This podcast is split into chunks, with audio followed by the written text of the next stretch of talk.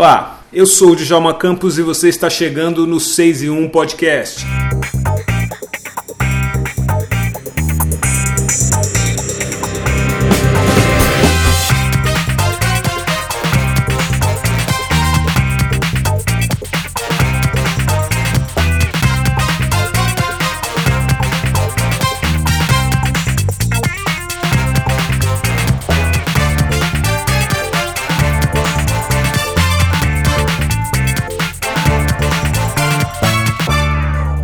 A nossa conversa nesse episódio é com o jornalista, escritor, roteirista e produtor Marcos Salles. Salles acaba de lançar a biografia Fundo de Quintal, o som que mudou a história do samba. O livro, claro, conta a história do grupo Fundo de Quintal. Se você não é brasileiro ou é brasileiro e esteve completamente desligado do que acontecia na história da música brasileira nos últimos 50 anos, é importante você saber que o Fundo de Quintal é o grupo mais importante da história do samba. E já passaram pelo Fundo de Quintal nomes como Almir Neto, Alindo Cruz, Jorge Aragão, Mário Sérgio, Pirani, que faleceu recentemente, Delcio Luiz e tantos outros grandes sambistas. E foi no fundo de quintal que Almir Neto decidiu incluir o banjo no samba. E também foi no fundo de quintal que outros integrantes criaram importantes e fundamentais instrumentos que passaram a fazer parte da história do samba.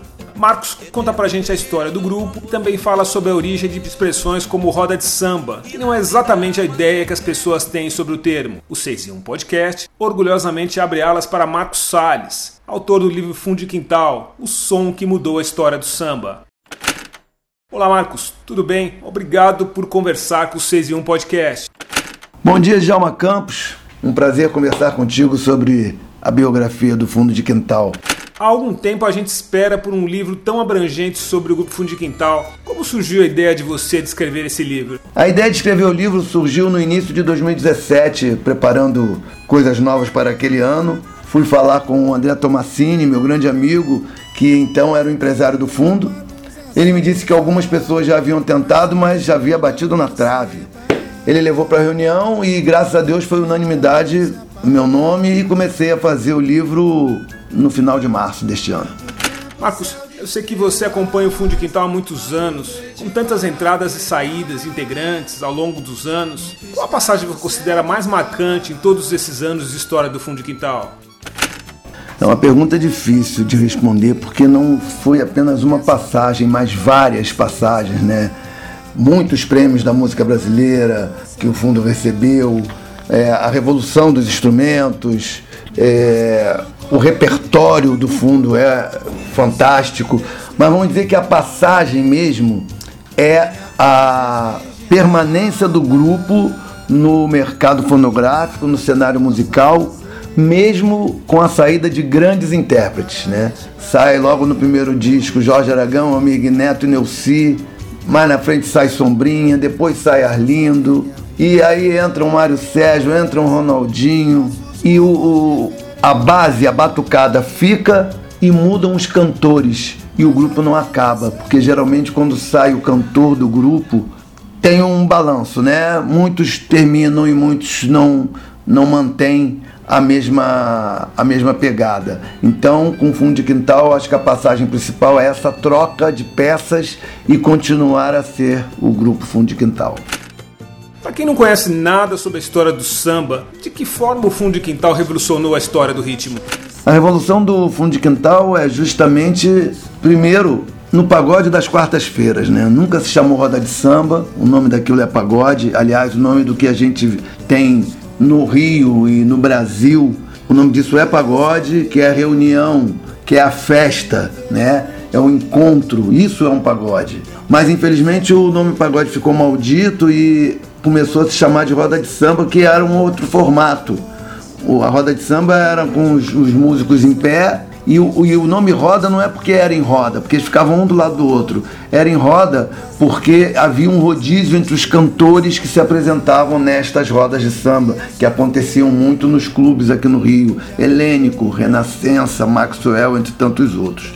E o fundo levou isso, que é uma tradição lá de trás, do tempo de Pixinguinha, de Donga, de João da Baiana, João da Baiana que era pai do Neuci, que é pai do Neuci, da primeira formação do fundo, e eles levaram isso para o Cacique de Ramos. Né? Nas quartas-feiras é a primeira revolução de trazer lá da antiguidade o bom pagode. E isso se espalhou pelo Rio como um rastilho de pólvora.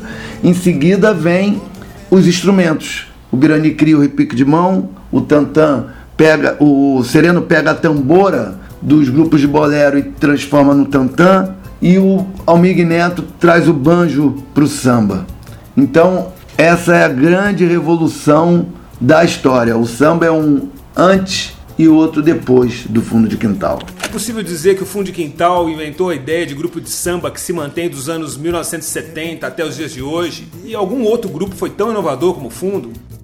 Não teve de 70 para cá, de, 70, de 80, vamos dizer assim, quando sai o primeiro LP do fundo, outro grupo tão inovador quanto o fundo de quintal. Né? Não tem. Realmente tem grupos maravilhosos, muito bons, é, que, que se apresentam, que gravam, mas Revolução mesmo fez o fundo de quintal uma marca que está até hoje.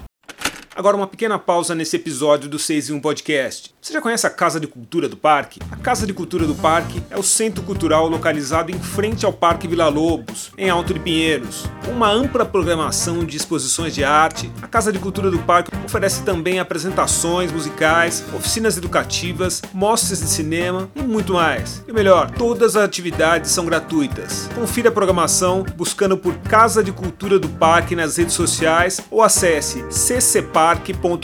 A Casa de Cultura do Parque fica na Avenida Professor Fonseca Rodrigues, número 1300. Você tem plano de transformar esse livro em filme ou minissérie?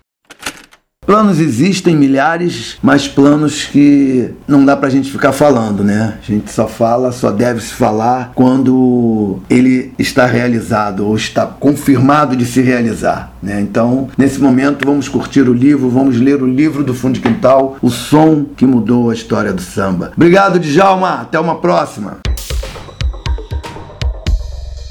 Este foi mais um episódio do 6 e 1 Podcast. Siga a gente nas redes sociais. Estamos no Instagram, no Twitter e no YouTube. Eu sou o Djalma Campos, um grande abraço e a gente se vê por aí.